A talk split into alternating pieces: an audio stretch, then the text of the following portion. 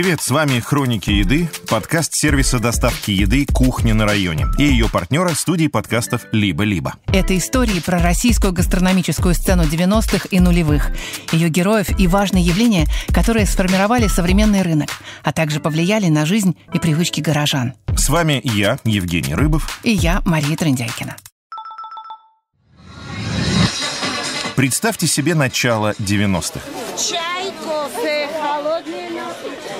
Москвичи торгуются на рынках, покупают что-то с рук возле метро. Весь город уставлен ларьками. А недавно открывшийся на Пушкинской площади Макдональдс неиронично называют рестораном. Очереди в него будут помнить еще очень много лет. Колу, картошку и гамбургер. Вам соус картошки нужен? Ничего не надо. В 1992 году, когда тысячи людей протестуют против гайдаровских реформ, коммунисты вместе с националистами пытаются прогнать Ельцина, а Лужков становится мэром Москвы, в центре международной торговли закрывается японский ресторан «Сакура». С конца 80-х Сакура существовала в своем параллельном мире элитной еды и валютных цен. Туда ходили только приезжие японцы и иногда приводили своих богатых друзей. Остальные могли узнать о нем разве что из рубрики «Заказные убийства в Москве» газеты «Коммерсант», где однажды появилась новость, что директор ресторанов Центра международной торговли Александр Аганов застрелен у лифта в нескольких метрах от собственной квартиры. Сакура первой привезла в Москву японскую кухню.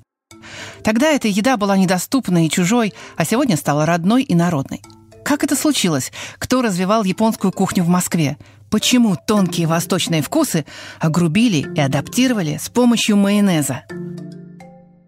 Мы стали искать ответы на эти вопросы у рестораторов, критиков и гурманов. Станислав Лисиченко – владелец ресторана «Китайские новости». Он занимается китайской кухней, но хорошо разбирается и в японской. Рассказывая о ее становлении в России, он вспоминает, что в начале 90-х в Москве было всего несколько японских ресторанов – «Сакура», «Фудзи», «Токио». И существовали они для избранных людей. Первый ресторан СМТ исключительно держался на японцах, на представителях каких-то японских фирм, которые приходили, приводили туда своих гостей. Фудзи и Токио в России это были рестораны, у которых были цены валютные, не все помнят, но были такие цены просто назначены в, валю... в долларах США еще даже не УЕ, а в долларах США. Это был какой-то такой супер закрытый мир супер богатых людей. Э, туда ходили только бандиты, депутаты и какие-то суперуспешные предприниматели. Попасть туда было просто с улицы. Попасть можно было, но бессмысленно, поскольку это были фантастические высокие цены. Первые рестораны японской кухни в Москве открывали в основном сами японцы. Так, в 1993 году фирма Nissan Boeki, дилер автомобильной компании Nissan, основала ресторан «Саппоро». Для первых московских гурманов он стал культовым местом, где можно было попробовать сырую рыбу высшего качества и другие японские деликатесы. И вообще, это было чуть ли не единственное место в то время, куда мог пойти московский гурман. Меня зовут Нелли, моя фамилия Константинова. Я работала в журналах редактором, фотографом, стилистом. Все это было в одно время. Сейчас я работаю пиар-директором Novikov Group, группы ресторанов Аркадия Новикова. Нелли была как раз из тех людей, которые искали среди всех заведений с криминальным флером что-то другое, что могло их удивить и порадовать. И Нелли нашла такое место. Был 93-й, кажется, год, и открылся на проспекте Мира 14 ресторан, который назывался «Саппором». На фоне такой Москвы, где не было нормальных мест для еды, кроме тех мест, которые поражали своим, видимо, уровнем еды и цен, но с очень специфическим народом. А, например, ресторан Орликина, там кого-то застрелили в какой-то момент. И туда мы никогда не ходили. Вот на фоне этой Москвы вдруг открылся ресторан, про который вообще никакой рекламы не было, все было очень тихо. Он был трехэтажный, то есть это был полный дом. Вы заходили на первом этаже, поднимались на второй или на третий. На втором были обычные классические кабинеты и небольшой общий зал. А на третьем этаже с незашитыми стропилами был зал с караоке. Как ни странно, всякий раз, когда мы приходили туда, ресторан был пустой. Всегда нас встречала прекрасная гейша в полной выкладке, в кимоно, с шпильками в волосах, кланялась нам нежнейше и вела нас к месту. И это, в общем, иногда был единственный человек, которого мы встречали, кроме официанта. Спустя год та же компания Ниса Бэки открыла еще один японский ресторан Токио. Находился он в гостинице «Россия» на Варварке. Сейчас на ее месте стоит парк «Зарядье». Там впервые в меню появилось мраморное мясо, которое готовили на столах типаньяки. В Токио же стали привозить рыбу-фугу, ядовитую и опасную, если подать ее неправильно. Все первые японские рестораны были очень аутентичными. Их обустраивали традиционной мебелью из светлого дерева, на кухнях работали только японские повара, а гостей обслуживали девушки в кимоно. Конечно, такой побег от неспокойной московской реальности, равно как и рыба-фугу с прочими изысками, стоил очень дорого. Нелли Константинова предпочитала ходить в Саппоро, и там она любила заказывать порцию лакедры и желтохвост. Ей приносили три маленьких кусочка сырой рыбы, за которые она платила 25 долларов. Тогда это были огромные деньги. Нелли вспоминает, что ее папа в то время получал 17 долларов в месяц, и это считалось неплохой зарплатой. Нелли и ее муж работали по расценкам нового времени, но все равно могли себе позволить сходить в Саппоро раз в несколько месяцев, по большому поводу или из сильного желания. Мы пошли отмечать туда мой день рождения, и мы позвали нашего друга Генриха Павловича Падву, известного адвоката. И у нас была какая-то сумма денег с собой, довольно по тем временам, видимо, внушительная, но Генрих Павлович принялся немедленно заказывать все, и коньяк высшей линейки, tabii ki и мы очень переживали, что у нас не хватит денег, но вышло смешнее, потому что первым кончился коньяк. Оказалось, что у них его недостаточно много. Видимо, действительно было очень мало людей, которые туда приходили, и поэтому они не делали больших запасов. Но Генрих Павлович, оказалось, готовил мне подарок таким образом, что он просто заплатил за весь этот вечер, за, за всех, за нас. Э, нас было там четверо или пятеро человек, и это было восхитительно, но и ужасно, потому что весь вечер, конечно, я ждала, что мы попадем в долговую яму и никогда в жизни не расплатимся. Еще один роскошный японский ресторан конца 90-х назывался «Изуми», что в переводе означало «родник». Там была комната татами, приватный зал для самых уважаемых гостей с отдельным входом с улицы, плетеными циновками на полу, акварельными панно на стенах и длинным столом с газовыми плитами. Посетителей просили оставлять обувь у порога. Рассказывали, что именно в Изуме Альфред Кох и Евгений Киселев решали судьбу НТВ – а будущий президент Владимир Путин угощал любимыми суши журналистку Елену Трегубову. Мы нашли человека, который побывал в Изуме примерно в то же время. Это Светлана Кисаян. Сейчас она занимается ресторанным консалтингом, составляет меню под ключ. Время от времени становится бренд-шефом или совладелицей модных ресторанов. А тогда, в конце 90-х, она только начинала карьеру ресторанного критика в журнале «Афиша». И на самом деле ни у нее, ни у редакции не хватало денег, чтобы оплатить счет в японском ресторане. Но был другой способ попасть в Изуми. В то странное время так случалось, что в нашей компании все время попадали какие-то странные парни. И они были миллионерами, то есть и в разной степени вменяемости. Наш тогдашний приятель-миллионер, который выглядел по сегодняшним меркам очень и очень э, демократично и модно. То есть он, у него была клетчатая рубашка, у него была борода, очки. То есть он был не бандитом, занимался он компьютерами. Вот. Но, соответственно, он нас повел в японский ресторан, в VIP-кабинет, где официантки были наряжены по полной программе. Кимоно, вот эта белая косметика на лице, вот эти шпильки в волосах.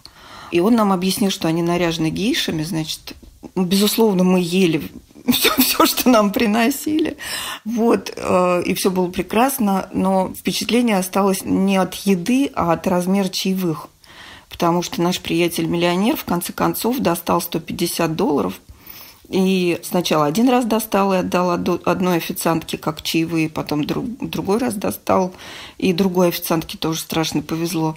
Ну, в общем, я помню вот эти глаза наши, своих друзей, наверное, мои, когда это происходило. То есть это были запредельные деньги и запредельные чаевые. Многие из первых японских ресторанов довольно быстро закрылись. То ли было слишком дорого, то ли целевая аудитория оказалась немногочисленной. Поскольку там бывали только бандиты и гурманы, сейчас о них мало кто вспоминает. Но в 97 году бизнесмен и музыкальный продюсер Александр Волков открыл ресторан «Сумасан», который существует до сих пор и даже перерос в международную сеть. Многие считают, что именно Сумасан был первым рестораном с настоящей японской кухней, ну или, по крайней мере, ее основоположником в России. Меня зовут Жанина Волкова, и я владельца ресторана на сети Сумасан и Буба Бай Сумасан. Это дочь Александра. Сейчас она владеет сетью, но тогда она училась в Лондоне и помогала папе открывать рестораны по мере сил. Собственно, ей и пришла идея Сумасана. Я никогда в России не жила. Я родилась в Германии. Мой папа работал в Москве. Я когда первый раз приехала в Москву, это было в 96 году, это вообще была моя самая первая поездка, и я после там трех дней ему сказала, здесь не хватает хорошего японского ресторана. И он про себя подумал, что она права, типа, мне негде вкусно покушать. И в связи с этим он решил открыть японский ресторан. Он решил открыть э, суши-бар для начала в гостинице Редисон Славянская. Это было самое тусовочное в 90-х годах место. И как он говорил, я себя нашел. Ему было 40 лет, и он понял, что он нашел дело, которое ему очень близко к сердцу, которое он очень любит, которое ему безумно нравилось. И очень за короткое время из суши-бара стал большой ресторан. То есть площадь была увеличена, и начал расти Сумасан. В Сумасан привозили хорошие, свежие продукты из Германии и Америки прямо в аэропорт Шереметьево. Джанина вспоминает, что ее папе пришлось содержать собственные холодильники для того, чтобы еда не портилась, пока ее растамаживали. Сейчас, конечно, этим занимаются специальные транспортные компании. А тогда из-за границы приходилось везти любую ерунду. Например, трансформатор для витрины. У него в первый день открытия поломался трансформатор в суши-баре. Я тогда учился в университете, мне надо было сдавать курсовую работу, мне позвонил и говорит, очень надо срочно ехать там за трансформатором и передать в Москву. Я ему, папа, я не могу, типа, мне работу сдавать 5 часов, а я, как каждый студент, естественно, все до последней минуты. А, то есть, там, вечером села, всю ночь э, печатала, у меня тут осталось 4 часа, мне говорит, нет, типа, бросай все, надо ехать за трансформатором и передать э, в Москву. Я говорю, это типа не Берлин. Тут ну, типа не летят одни знакомые. Ну, в итоге я поехала за трансформатором. Вот такая вот маленькая э, коробочка небольшая, 100 килограммовая. И ее передала Игорю Вернику, который в этот день летел из Лондона в Москву. Мы с ним были не знакомы. Я к нему подошла и сказала, молодчик, а вы суши любите? Он говорит, люблю. А что, мне на обу написано? Я говорю, ну да. Он говорит, а что? Я говорю, ну вот мой папа вчера открыл японский ресторан в гостинице Славянска. Мне нужно ему передать трансформатор. Он говорит, а я там был три дня тому назад, девушка, и там нету японского ресторана. Я говорю, ну он только вчера открылся. Я говорю, вот возьмите трансформатор, вас за это бесплатно сушами накормят. Он мне говорит, а что, если вы мне бомбу дадите? Я ему ответил, ну посмотрите мне в глаза, неужели я могу вам бомбу подложить? Вот так вот мы подружились с Игорем Верником, который потом много лет кушал в Славянске, в Сумасане с папой без папы. И... Я даже не знала, кто это. Я иностранка, я никогда не жила в России, а русское телевидение не смотрю. В Сумасане обедали и ужинали именитые гости. Их портреты до сих пор висят на стенах первого ресторана. Джанина говорит, что их постоянные посетители приходят туда годами. Некоторые из них кормили сумасановских рыбок кои еще в детстве – а теперь приводят своих детей кормить тех же рыбок. Спустя 20 с лишним лет интерьер Сумасана сильно изменился, отказавшись от заигрываний с аутентичностью. Сейчас о старом облике Сумасана напоминает только 13-й столик, который оставили нетронутым, потому что за ним когда-то сидел Александр Волков. Свежая рыба прямым рейсом в Шереметьево. Опытные повара из Японии. Дорогие кимоно на официантах и заоблачные цены. Все это похоже на сказку про мир экзотических чудес, портал в которой открывается только избранным. Но наступает конец 90-х, и японскую кухню в Москве ждет неожиданный поворот. Дорогие россияне, осталось совсем немного времени – до магической даты в нашей истории. В 1999 году Ельцин чувствует себя совсем плохо и окончательно теряет популярность. Он ищет лояльного преемника и выбирает Владимира Путина, о котором пока мало кто знает. В России появляется так называемый средний класс. Правда, пока он составляет всего пару процентов от всего населения. Страна потихоньку выбирается из страшного кризиса, и многие москвичи уже могут себе позволить чуть больше, чем так называемый ресторан быстрого питания – Рестораторы ищут новую, широкую аудиторию и теперь не хотят существовать только для состоятельных людей. Так появляется ниша casual dining – демократичные заведения вроде патио пиццы и елок-палок. Они пользуются бешеным спросом. И состоявшиеся рестораторы, которые уже успели полюбить японскую кухню, решают, что пора в этой нише освоиться. В 1999 году на Белорусской площади появляется первая Якитория, которая должна стать городским кафе с японским меню за доступные деньги. В просторный зал Якитории заходят первые посетители и сразу обращают внимание на барную стойку в центре зала с огромной медной вытяжкой и грилем – Выходит корейский повар и начинает прямо на глазах у гостей жарить шашлычки якитори из куриных филе, печени, желудочков, крылышек, а также из креветок, тунца, кальмара, морского гребешка и осьминога. Их насаживают на бамбуковые палочки и продают по цене от 30 до 80 рублей за порцию. Также гостям предлагают суши и роллы, а к ним приносят палочки, которые то и дело вылетают из рук, потому что никто пока не знает, как ими пользоваться – Раньше москвичи не видели ничего подобного. В Якиторию выстраиваются целые очереди. В одну из таких очередей попадает Станислав Лисиченко, который недавно окончил институт и приехал туда вместе с друзьями. Для молодых людей это большое событие, к которому они готовятся. Ехали специально с юго-запада, это был торжественный выход, значит, э, стояли в очереди, зашли, вот эти столы, приносят суши, роллы. Ну, как-то мне было странно мягко говоря, да, потому что, опять-таки, вот эта еда, какие-то комочки риса, макать соус, вот это все, саке, не саке, чай. Ну, было прикольно, то, что были вот эти вот салфетки мокрые, э, еду приносили на деревянных тарелочках. В общем, в тот момент это уже как-то стало немножко интересно, потому что вокруг было много людей, это было прям светский, светский такой, ну, наверное, это мне казалось тогда, что это был светский, но это было прям такое светское место, куда все стремились попасть. Очевидно, те, кто не мог попасть э, за валюту вот в эти супер закрытые, супер дорогие места. Я помню, что были бурятки в кимоно, официантки, вот, все э, повара были, какие-то японцы там даже были, ну и э, корейцы. Мне кажется, что шефы японских ресторанов – это семейный бизнес нашей корейской диаспоры. Вот. Э, все, все русские корейцы стали, по-моему, шефами в японских ресторанах. Потом, в какой-то момент. Когда произошел этот взрыв Якиторию открыла компания Vesta Center International, которая появилась в середине 90-х при участии Александра Королева, бывшего партнера Ниса Боэки и основателя Фудзи, одного из первых ресторанов японской кухни. Тогда Vesta Center International управляла статусными ресторанами и казино, а в 99 году пошла в народ вместе с Якиторией – Говорят, якиторию придумал большой ценитель восточной кухни, бывший президент и владелец Веста Центр Интернешнл Олег Шихаметов. Правда, сам он не был уверен, что демократичный ресторан японской кухни будет приносить хорошую прибыль и станет по-настоящему популярным. Да и вложений потребовалось не так много. По оценкам экспертов, около 100 тысяч долларов. Но якитория неожиданно стала фантастически успешной. Было бы интересно расспросить Шейхаметова о его удачном эксперименте, но последние несколько лет он живет за границей и не дает никаких комментариев. Он уехал после того, как дал полмиллиона долларов взятки за освобождение криминального авторитета по прозвищу «Итальянец».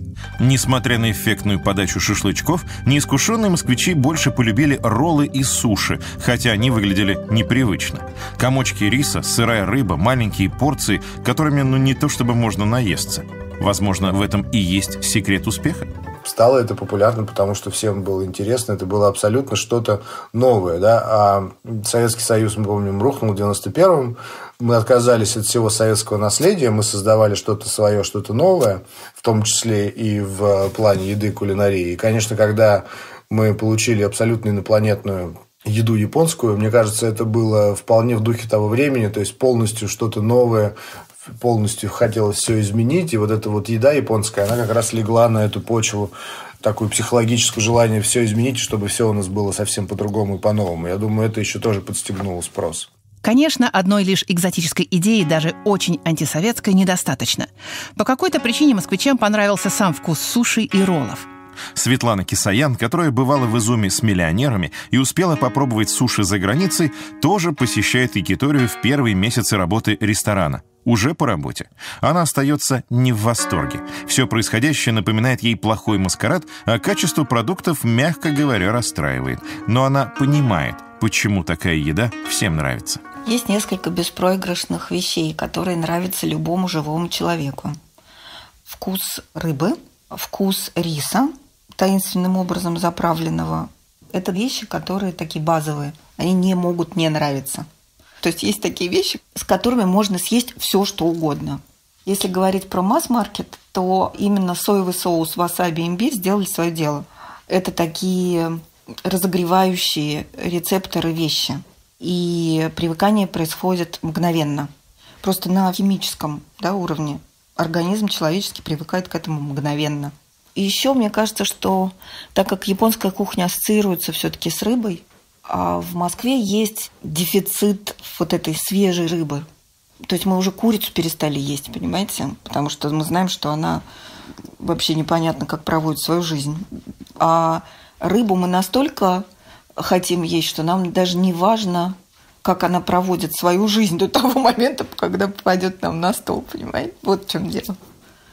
Поэтому у японской кухни нет шансов остаться незамеченной. Это рыба, это рис и это вечные такие продукты, которые еще докручены промышленным производством.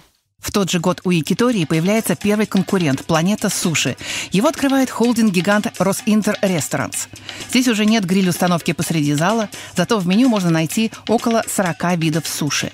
Посетителей встречает девушка из Средней Азии, одетая в кимоно. Готовят и разносят еду ее соотечественники – с этого момента начинается настоящая суши-экспансия. В 2000 году Vesta Center International открывает еще один проект – Гинатаки, а также филиал Якитории в Москве. Демократичные японские рестораны проникают в регионы. В 2002 году Якитория и Планета Суши появляются в Петербурге, а затем расползаются по всей России. Японские рестораны начинают открывать даже те проекты, которые никогда не специализировались на японской кухне. Например, шоколадница запускает играет в Аби-Саби.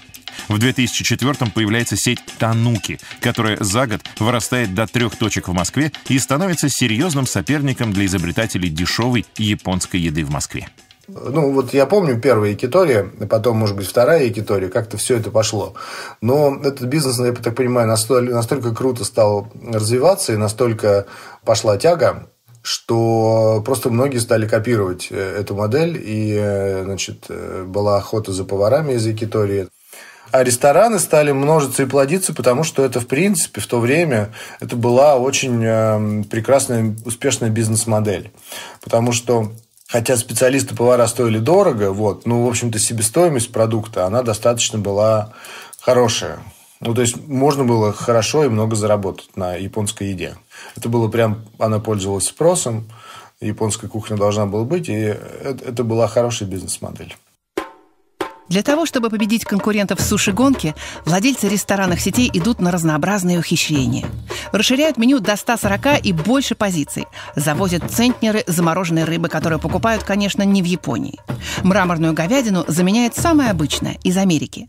Так владельцы удерживают цены на доступном уровне, делают японскую кухню популярной и дают возможность всем россиянам к ней приобщиться. Возможно, так рестораторы и отвечают на вопросы журналистов, почему японская кухня уходит от аутентичности. Но на самом деле в этом есть большая финансовая выгода. Ну и, соответственно, дальше пошла девальвация, да? Значит, упрощение девальвация. Как можно заработать больше?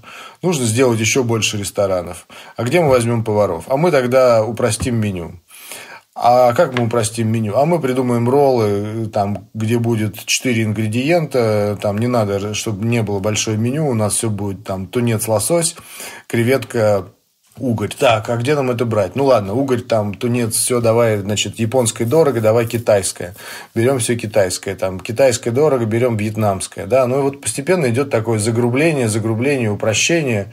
И фактически мы к 2010-му, наверное, не знаю, мы уже создали свою московскую культуру суши со своими вкусами, со своими правилами подачи, которые совершенно уже были оторваны от того, как это в Японии от японских традиций. Мы просто уже сделали свою некую еду. Эта еда была популярной. Вот, очень длительное время. И на этом выросли большие сети, на этом были сделаны большие состояния. На этом потравили много народу. Ресторанные сети японской кухни превращают любовь к суши и роллам в эпидемию. Японское меню теперь есть в каждом клубе и баре. Суши в контейнерах начинают продавать даже в супермаркетах, а заворачивание роллов становится популярной идеей для домашних вечеринок. О любви москвичей к суше еще в 2001 году написали в газете New York Times. В статье под заголовком «Russians go mad for sushi» иронично рассказывали об одержимости россиян японской едой. Там же была заявлена важная проблема, которая теперь так волнует нас, авторов этого подкаста. В материале New York Times впервые упоминают чисто московскую версию маки роллов с добавлением майонеза.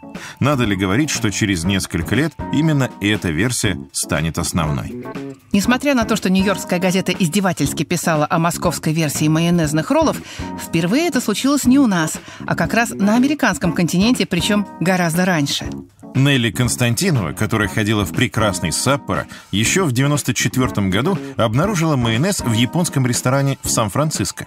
Вместе с мужем она приехала в гости к американским друзьям и, впечатленная японской кухней, сразу попросила ее отвезти в такой же ресторан. Друзья Нелли удивились, потому что собирались показать ей популярную на побережье китайскую кухню, но все-таки выполнили ее просьбу. И они нас привели в какую-то совершенную забегаловку, в которой были такие столы, как в столовой.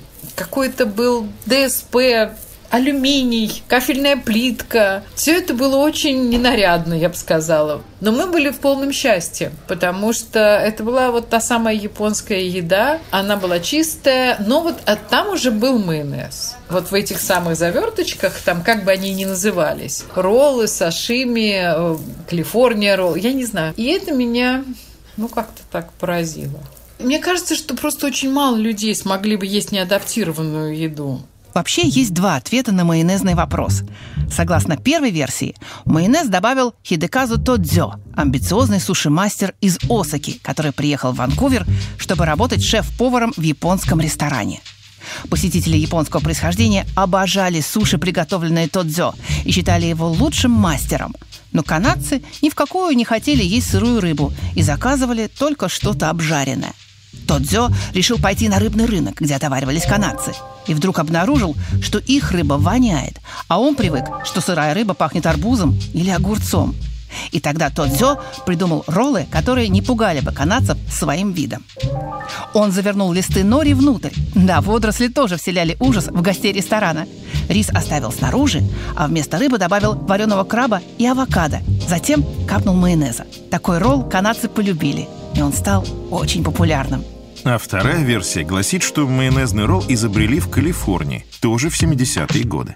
Человек по имени Канайна Ритоши, владевший японской компанией по импорту продуктов питания, открыл свою суши-лавочку и там же изобрел ролл Калифорния с майонезом. Подробностей никто уже не помнит, но канадский шеф Тодзё всю жизнь настаивает, что это его авторское блюдо. В 90-х он даже попытался закрепить за рецептом авторские права, но оказалось, что это слишком дорого. Тодзё объясняет популярность майонезного ролла тем, что в послевоенные годы люди полюбили этот соус, потому что он делал вкуснее их скудное меню. И стали добавлять его везде, как и в США. Примерно так же объяснила появление майонеза в российских роллах Светлана Кисаян. Качественная рыба стоит слишком дорого.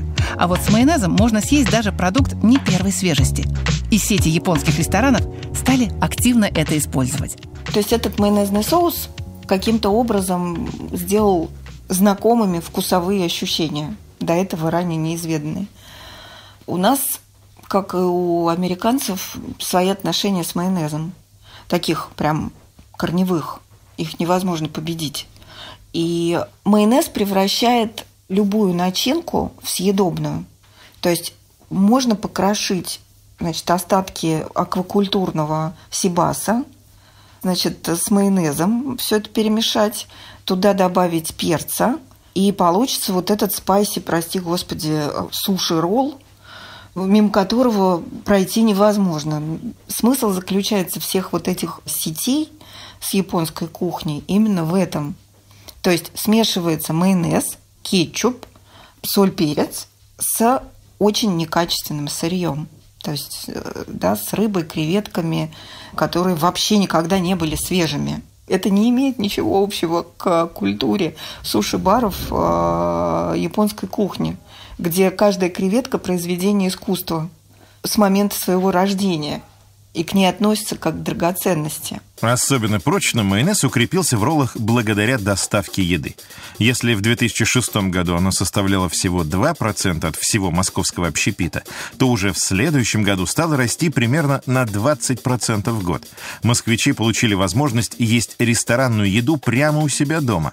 Но японская кухня стала все интенсивнее терять аутентичность.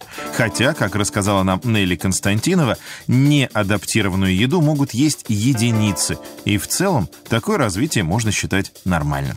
К концу нулевых рынок японских ресторанов был присыщен. Суши и роллы находились на пике моды. Свидетельства можно найти даже в литературе того времени. Банкир в книге Виктора Пелевина «Числа» решал вопросы в Якитории на белорусской. А живущий на Рублевке героиня романа Оксаны Робский «Casual» любила ходить в Сумасан. Но потом началось падение – Станислав Лисиченко считает, что японская кухня стала быстро терять популярность с 2014 года. И на это есть несколько причин. То есть, во-первых, я считаю, что она стала не, не такой вкусной, как она была изначально. И началось это с 2014 года, я бы сказал. Когда у нас был последний кризис, когда рубль сильно скаканул, когда качественная рыба стала весьма дорогой, пошло дальнейшее, так сказать, загрубление и упрощение. Стали еще проще. И народ, я думаю, уже так за 15 лет наелся этих суши. Вот. И подтверждение моих слов вы можете посмотреть. Э, сетевые суши-рестораны, у них там уже с 2014 года в половине меню там пицца и бургеры появились. Поэтому э, теряет популярность по двум причинам. Наелись за 15 лет. Второе э, – экономика. Э, качество рыбы, качество продукта, оно, в общем-то, стало падать для того, чтобы выдержать себестоимость. Сейчас эта история с качеством рыбы и э, с качеством продукта, она будет еще более актуальней, вот, потому что у нас рубль опять девальвировался. Вот, и с продуктами сейчас будет все еще хуже. Настоящие там э, суши и качественные будут стоить, теперь я не знаю, сколько они будут стоить. В общем, вернулась э, к состоянию 90-х годов, когда это было очень дорого для очень избранного круга людей. За 25 лет своего существования в России японская кухня прошла путь от строгой аутентичности до полной адаптации, от элитарности до народности. Она отпечаталась в массовой культуре и литературе. Но вот о чем вспоминают реже всего – Японская кухня стала настолько ярким явлением, что навсегда изменила представление россиян о том, какой вообще может быть ресторанная еда. Светлана Кисаян уверена, что вся современная диетическая и полезная еда использует приемы японской кухни, даже если не заявляют об этом прямо. Сочетание риса с рыбой и э, овощами, да, то есть это история про конструкторы, которые можно собирать в тарелке красиво оформлять и также благородно есть. История про быструю обработку качественных продуктов, не убивая их вкус, это тоже японская кухня. Вот это нереально волшебная эстетика а, именно японского созерцательного подхода к жизни. Без перегрузок, без всяких розочек с помидоров и всего остального, да, присущего а, советскому общепиту. Это тоже то, что мы имеем на сегодняшний день в, общей, в общем процессе развития потребительского вкуса, наверное. Японская кухня – это чистая очень история сама по себе. И вот эта чистота, такая прозрачность, прозрачность, чистота, воздух, созерцание. Вот эти вещи, когда они встречаются в ресторане, который даже, может быть, вообще про японскую кухню не думал никогда, они оттуда. Станислав, как человек, овладеющий китайским рестораном, тоже благодарен японской кухне за то, что она стала такой популярной у россиян. Это была целая эпоха. У нас не было этой еды, она появилась. Э, на японской этой теме к нам заехала фактически вся азиатская еда. Потому что мы, э, вот эта вся японская церемония, там, васаби, соевый соус, разболтать, лепесточки имбиря, палочки, все научились пользоваться палочками. И после этого мы уже морально были готовы к тому, чтобы там китайская кухня стала более популярной, вьетнамская кухня. Нас уже перестали пугать вот эти все азиатские названия. Да, мы узнали, что такое якитори. Ну, то есть наша бытовая культура и гастрономическая, она, конечно, безусловно, она обогатилась э, за счет того, что Япония, Япония приобрела, приобрела такую колоссальную популярность. Мы стали мыслить, э, видеть шире, вот, мы стали лучше понимать. Мы подготовились э, для, так сказать, того, что сделать еще один шаг в Азию.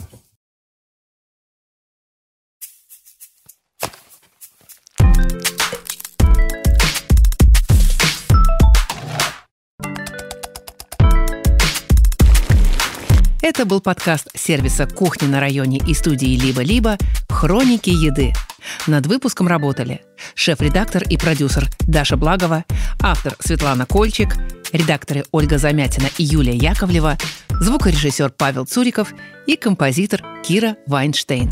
С вами был Евгений Рыбов и Мария Трендяйкина. Пока.